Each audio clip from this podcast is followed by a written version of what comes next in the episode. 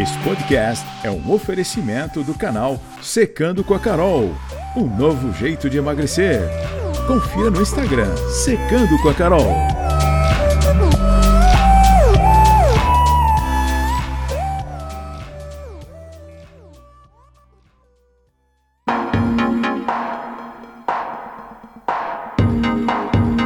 Bonjour e bem-vindos a mais um podcast.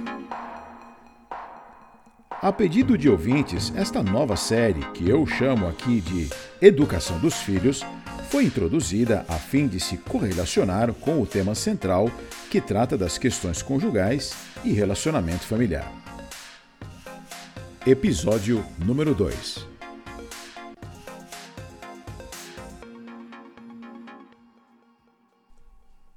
O que é que seus filhos registram de você? As imagens positivas ou negativas? Os dois. A cada dia eles arquivam os teus comportamentos realizados na frente deles, sejam comportamentos inteligentes, sejam estúpidos. O cérebro deles funciona como uma máquina fotográfica a todo instante. O curioso é que existem muitos pais que dizem coisas espetaculares a seus filhos, mas têm reações terríveis diante deles, causando desgaste emocional. Por sua vez, esse registro não pode mais ser apagado. Será necessário agora reeditar através de novas experiências. Um ideal extraordinário seria que os pais construíssem uma imagem excelente junto aos seus filhos, a fim de enriquecer a relação. Você sabia que as emoções definem a qualidade da memorização dos eventos? Sim, isso mesmo.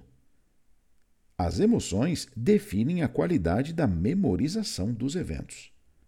Quando nós vivemos situações carregadas com forte conteúdo emocional, tipo alegria, tristeza, amor e ódio, elas provocam um registro intenso priorizado na memória.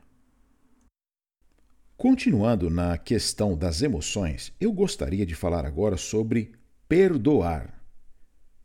Perdoar fica mais barato. Sim, isso mesmo que você ouviu. Perdoar fica bem mais barato. E eu vou explicar isso para você agora. Se você tem um inimigo vai ser melhor você perdoar ele pelo que te fez.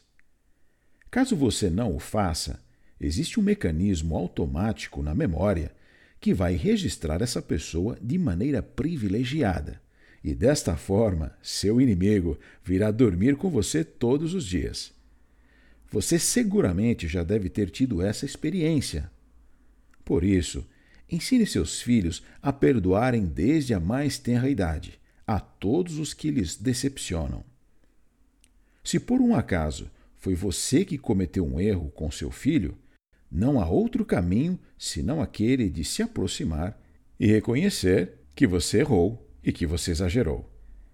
Explique a eles que eles sempre serão a página principal do livro da sua vida.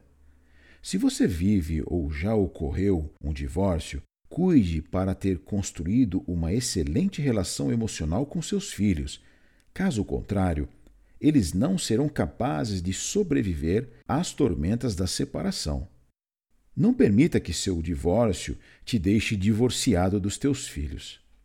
Vamos examinar agora um pouco sobre o individualismo dos filhos. O individualismo é nocivo e, como individualista, a pessoa quer ser o centro do mundo independentemente se isso custar o sofrimento de quem está ao seu lado ou não. Quando os pais se concentram somente sobre si mesmos e não tiram um tempo para brincar e rolar com os filhos, para contar histórias, eles estão criando um verdadeiro jardim sem flores, um mar sem praia, uma vida sem aproximação.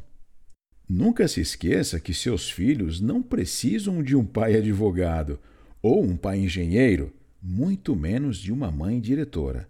Mas eles precisam de um verdadeiro ser humano do lado deles para viverem juntos as emoções da vida. Eles irão registrar uma excelente imagem de vocês como pais se vocês procederem assim. Desta forma, Nos dias que as diversas dificuldades colocarem à prova o vosso relacionamento, com essas bases bem solidificadas, vocês poderão juntos superar qualquer obstáculo. Muitos são os filhos que reconhecem o valor de seus pais sem ao mesmo tempo os admirar, ou os respeitar, ou tê-los como modelo.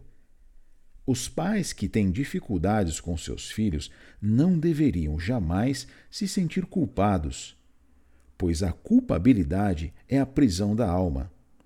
Exatamente. A culpabilidade é a prisão da alma. Você tem o poder e o dever de rejeitar esse sintoma negativo. Nunca se esqueça jamais da grande riqueza de suas histórias e experiências de vida. Você pode transformar ainda mais a sua história. Libere o adolescente feliz que há dentro do teu coração. Permita aos seus filhos descobrirem o mundo interior que está em você. Se abra com eles, sorria com eles, aperte eles nos braços. Isto será um bem muito maior do que lhes dar uma fortuna material inimaginável.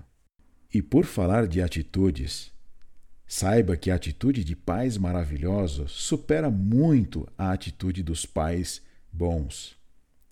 Enquanto uns procuram alimentar somente o corpo dos seus filhos, os pais maravilhosos se preocupam em alimentar a personalidade de seus filhos. Essa atitude, por sua natureza, contribui para desenvolver a reflexão, o sentimento de segurança que eles precisam, contribui para desenvolver coragem, otimismo, aptidão a superar seus medos e a evitar os conflitos. Conscientes de que a personalidade de seus filhos depende de uma excelente nutrição psíquica, eles, os pais maravilhosos, se interessam muito mais por nutrir e enriquecer suas inteligências e emoções. A tendência moderna é de pais que produzem filhos ansiosos e alienados, autoritários e angustiados. Mas por qual razão pais inteligentes e até bem equilibrados, como juízes, médicos e homens e mulheres de negócio, estão assistindo seus filhos a ficarem doentes? Por que estaria nossa sociedade se tornando uma fábrica de estresse? Pare você um instante e reflita. Procure descobrir por si só. Os detalhes referente a essas questões, nós vamos descobrir no próximo podcast. Muito obrigado pela audiência.